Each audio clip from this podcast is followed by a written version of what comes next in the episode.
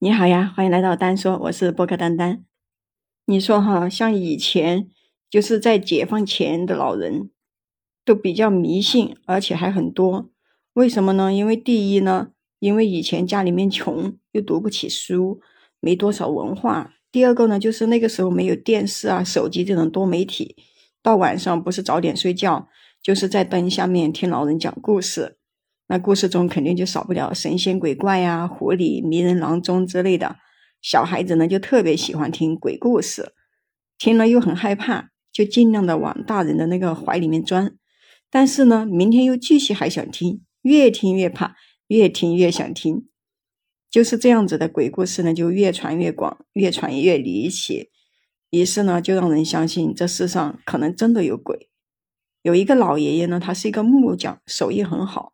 那名声在外，十里八村都知道，有个什么婚嫁呀、迎娶、做床柜、家具、死人的棺材这些活呢，大家都会找他。他也总是有忙不完的活，就是忙完这个村又到那个村。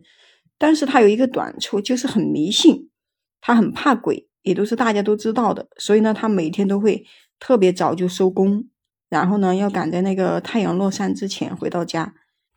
如果是远一点的村子来找他做事，中途要经过什么坟地啊之类的，他就必须得有伴，否则的话，你给他多少钱，他也是不会去的。有一天呢，有一个丰都村的吴富贵的老爹快要不行了，生病了，就请他去做一口棺材。他实在是不想去啊，他认为呢，第一啊，这个丰都两个字。大家都知道这个丰都城是有名的鬼城，虽然说这丰都村跟丰都城呢相隔很远，可是名字差不多，他就感觉不吉利。第二呢，就是给没死的人打棺材，那这不就是跟阎王爷抢事吗？这可就不是小事了。这要是让阎王爷知道啊，那可不得了。你说自己有这么一个好手艺，做点木工活什么的都好。你说做这种事情，万一要是……拿不到人家的钱都是小事，要是这阎王爷怪罪自己，把自己留在阴间，那可就回不来了。但是呢，这人家吴富贵家给的这个钱很多呀，而且他们村的人祖祖辈辈都在那里住，也活得挺好的，也没见出什么事情啊。所以呢，他就在想啊，要不就去把这个钱给赚了算了。他又不想推辞，就说自己白天去，晚上回来的时候叫人送回来不就好了吗？他心里面也想，这有钱谁不干呢？他去了以后，刚一进门，就还没有等抽一口烟的功夫，这个吴富贵的老爹啊，就大叫一声，突然间就断气了。他就想，这是怎么了？怎么偏巧就让我给遇上了呢？要是这个人怪罪我说是我催他的命，那可就吃不了兜着走啊。但是既然已经来了，人也死了，那就开工吧，给人家做一口好一点的棺材。然后呢，让人家在阴间住的舒服，说不定人家就不会怪自己了。他这个棺材呢，做了三天以后做好了，他就让人家把这个尸体呢给放到棺材里面去，因为已经放了这几天了，怕尸体再放就臭了。他就叫人赶紧来装进棺材去。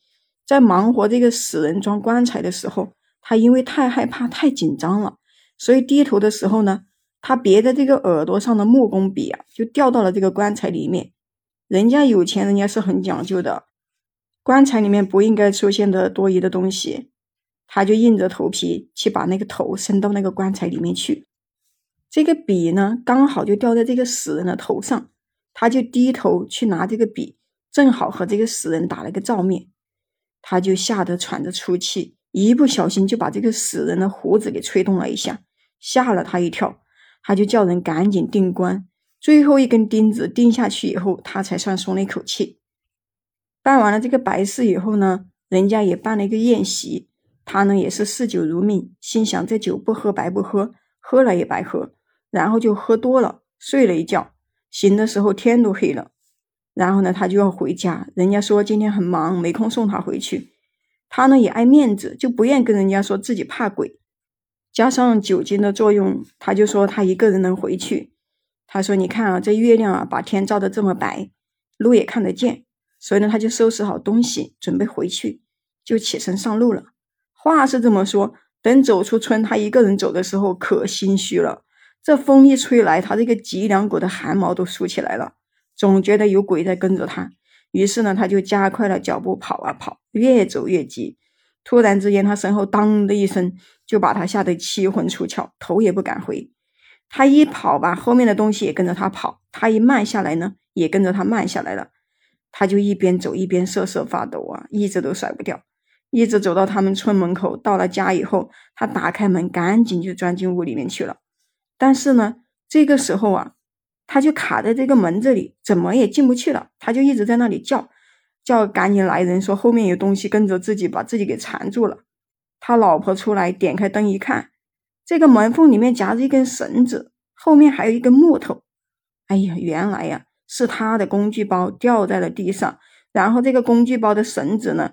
也跟那个掉在地上的绳子缠在一起的，所以呢，他一直拖着一根木头在跑，难怪他就觉得这个鬼呢一直在跟着他，他自己看着这一幕，他自己都尴尬了。